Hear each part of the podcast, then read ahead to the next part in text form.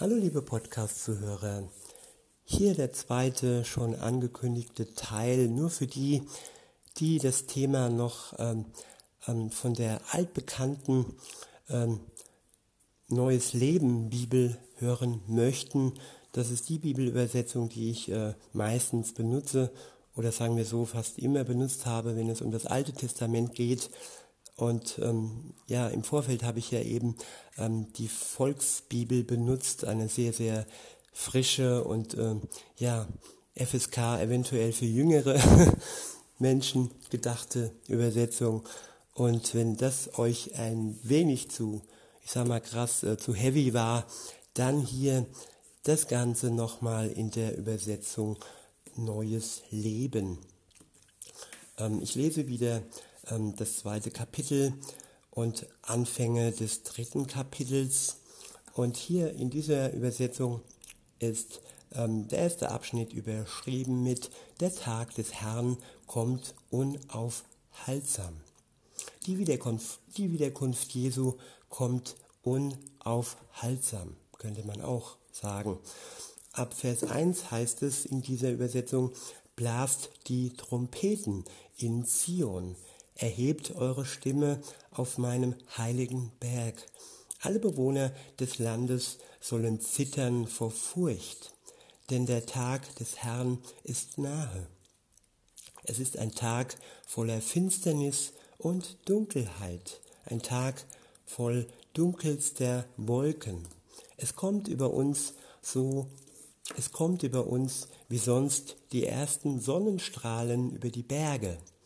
Ein mächtiges Heer, ein so riesiges hat noch niemand gesehen und auch später wird es so etwas niemals mehr geben, weil es ja der letzte Tag ist. Weiter heißt es, und auch später wird es so etwas niemals mehr geben, bis in die fernsten Generationen. Seine Vorboten sind Feuer und es hinterlässt verbrannte Erde.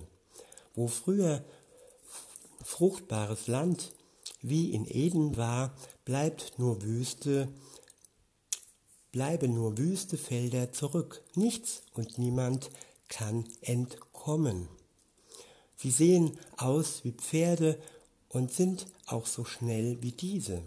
Es klingt wie das Rasseln von Kampfwagen, wenn sie die Berge überziehen, wie das Prasseln des Feuers, das Gras verzehrt. Sie sind wie ein mächtiges Heer mit klirrenden Waffen, bereit zum Kampf. Ganze Völker erzittern vor ihnen. Sie versetzen die Menschen in glühende Angst. Wie wilde Krieger erstürmen sie Mauern, durch nichts lassen sie sich beirren. Unaufhaltsam rücken sie vor, man kann sich ihnen nicht in den Weg stellen. Sie drängeln nicht, sie gehen geordnet und stetig ihren furchtbaren Gang. Sie durchbrechen jede Abwehr und, ihre, und ihr Zug nimmt kein Ende. Sie überrennen die Stadt und klettern über ihre Mauern. Wie ein schleichender Dieb dringen sie durch die Fenster in die Häuser ein. Das Land erzittert vor ihnen und der Himmel bebt. Die Sonne wird finster, der Mond wird nicht mehr leuchten und die Sterne nicht mehr strahlen. Mit donnernder Stimme befehligt Gott sein Heer. Es ist mächtiger, es ist mächtig und groß. Es führt den Willen des Herrn aus. Seine Kriegsmacht ist seine Kriegsmacht ist gewaltig, denn der Tag des Herrn ist ein furchtbarer, schrecklicher Tag. Wer kann ihn ertragen? Ja, wer kann ihn ertragen? Der nächste Abschnitt ist überschrieben mit Aufruf zur Buße. Ab Vers 12 und dann später 13 das sind die zwei Verse, wie gesagt, die, die mich dazu entschlossen, wo ich mich dazu entschlossen habe, das Ganze mal von zwei Bibelübersetzungen aus zu betrachten. Und hier kommt äh, ja eine andere Sichtweise, aber der Sinn an sich ist eigentlich der gleiche.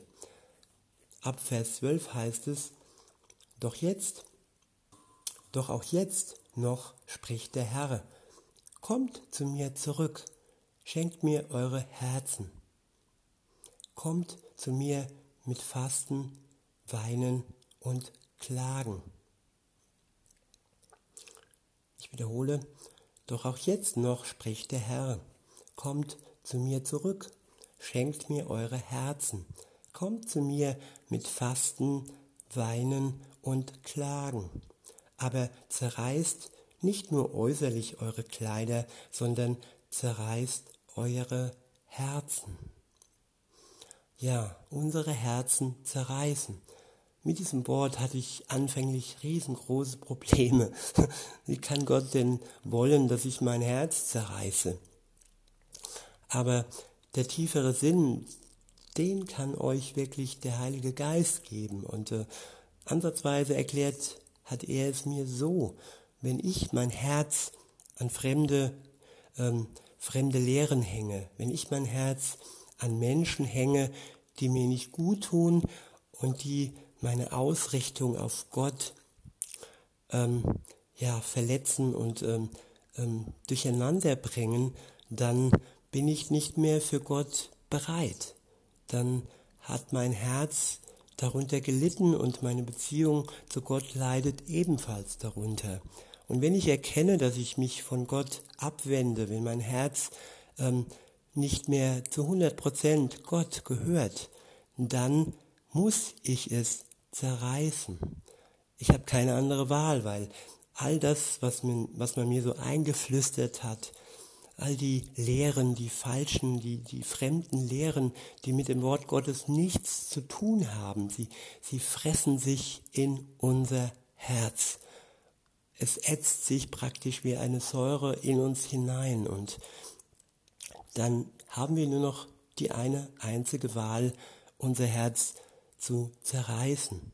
Aber wir tun es, weil wir wissen, dass Gott uns der Herz wieder zusammenfügt, dass er uns ein neues Herz schenkt. Kein steinernes Herz, das mit Säure ja zerfressen und hart geworden ist. Nein, ein weiches Herz. Ein weiches Herz, das wieder oder zum ersten Mal Gott zu 100% zugewandt ist. Weiter heißt es, kehrt, kehrt zum Herrn, eurem Gott, zurück, denn er ist gnädig und barmherzig. Er gerät nicht schnell in Wut und ist voller Liebe. Es tut ihm leid, wenn er jemanden bestraft. Ja, es tut ihm leid, wenn er uns bestrafen muss. Es gibt dieses Sprichwort, diesen Spruch, Strafe muss sein. Und Strafe muss aus Liebe heraus geschehen, nicht aus Sadismus und nicht aus, aus der Absicht, jemanden zu quälen. Nein, Gott will uns nicht quälen. Seine Strafe dient einfach nur dazu, dass wir ihm wieder volle Aufmerksamkeit schenken. Und sein Wesen ist die Liebe. Und es tut ihm leid, wenn er uns bestraft hat.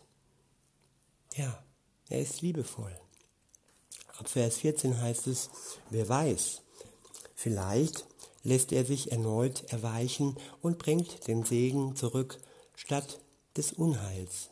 Vielleicht wird er euch zu viel, so viel geben, dass ihr dem Herrn euren Gott wie früher Korn und Wein darbringen könnt.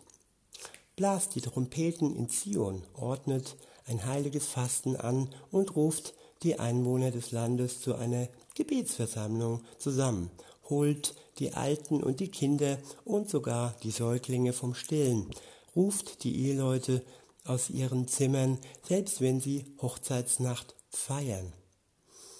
Ja, wenn Gott ruft, zu dem Fest ruft, dann ist alles untergeordnet.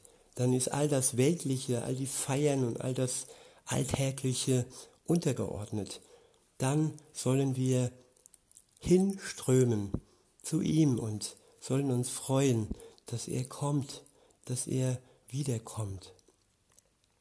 Ab Vers 17 heißt es, die Priester, die in der Gegenwart des Herrn Dienst tun, sollen weinend zwischen dem Volk und dem Altar stehen und beten. Verschone dein Volk. Herr, lass nicht zu, dass dein Eigentum zum Gespött der Heiden wird. Verhindere, dass sie höhnen, wo ist denn nun euer Gott? Der nächste Abschnitt ist überschrieben mit Gottes Zusage. Ab Vers 18 heißt es, da erfasste den Herrn Leidenschaft für sein Land und er erbarmte sich seines Volkes. Er antwortete seinem Volk,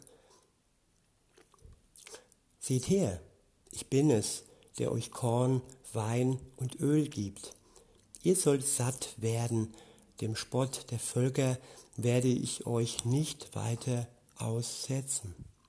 Ich werde den Feind aus dem Norden vertreiben und ihn in ein dürres Land verstoßen. Seine Vorboten lasse ich im toten Meer und seine Nachhut im Mittelmeer ertrinken. Sie sollen verfaulen und stinken, ihr Gestank soll über dem Land liegen, denn sie haben Furchtbares getan. Fürchte dich nicht, Ackerland, sei froh und freue dich, denn der Herr hat Großes getan. Fürchtet euch nicht, ihr Tiere des Feldes, eure Weiden werden bald wieder grün sein, die Bäume werden wieder Früchte tragen, Feigenbäume und Weinstöcke geben wieder vollen Ertrag. Freut euch, ihr Einwohner von Jerusalem, freut euch am Herrn, eurem Gott. Ja, freuen am unseren Herrn. Die Freude soll groß sein und die Trauer wird ein Ende haben. Weiter heißt es, denn er schickt euch den Regen nach seiner, nach seiner Gerechtigkeit. Herbstregen und Frühjahrsregen werden wieder einsetzen. Auf den Dreschplätzen wird sich das Korn wieder häufen, die Keltern werden von Wein und, und Olivenöl überfließen. Der Herr spricht, ich will euch zurückgeben, was die Heuschrecken, die Grashüpfer, die Raupen und Käfer gefressen haben. Ich selbst habe euch dieses große Heer geschickt. Ihr sollt wieder essen und satt werden, und ihr werdet den Herrn, euren Gott, der diese Wunder für euch tut, loben. Nie mehr soll mein Volk sich schämen müssen. Dann werdet ihr erkennen, dass ich mitten unter meinem Volk Israel wohne und dass ich allein, dass ich allein der Herr, euer Gott bin. Nie mehr soll mein Volk sich schämen müssen. Und noch ein paar Verse aus dem dritten Kapitel der erste Abschnitt ist überschrieben mit Ausgießung des Heiligen Geistes. Ab Vers 1 heißt es, in den letzten Tagen, spricht Gott, werde ich meinen Geist über alle Menschen ausgießen. Eure Söhne und Töchter werden Weissagen, eure alten Männer werden prophetische Träume und eure jungen Männer Visionen haben. In diesen Tagen werde ich meinen Geist sogar über all meine Diener ob Mann oder Frau, ausgießen und sie werden Weissagen. Und ich werde Wunder oben, im, oben am Himmel tun und Zeichen unten auf der Erde, Blut und Feuer und Rauchwolken. Die Sonne wird finster werden und der Mond blutrot, ehe der große und herrliche Tag des Herrn anbricht. Und jeder, der den Namen des Herrn anruft, wird gerettet werden. Denn auf dem Berg Zion und in, und in Jerusalem wird man Hilfe finden, wie es der Herr versprochen hat. Jeder, der sich an den Herrn wendet, wird entkommen. Ja, das waren heute zwei Blickwinkel auf das gleiche, auf die gleichen Worte und hier sieht man, wie, ja, wie wunderbar diese, diese Übersetzungen sind und wie, ja, wie man schöpfen kann aus jeder einzelnen und jeder kann für sich entscheiden, was seine Lieblingsübersetzung ist. Ich bin der Meinung für mich, es ist gut, wenn man mal zwei nebeneinander legt, legt und mal sich von zwei verschiedenen ähm, äh, Seiten das Gleiche und die Wahrheit betrachtet. Jo, und ich wünsche euch wirklich noch einen schönen Tag und sage bis denne.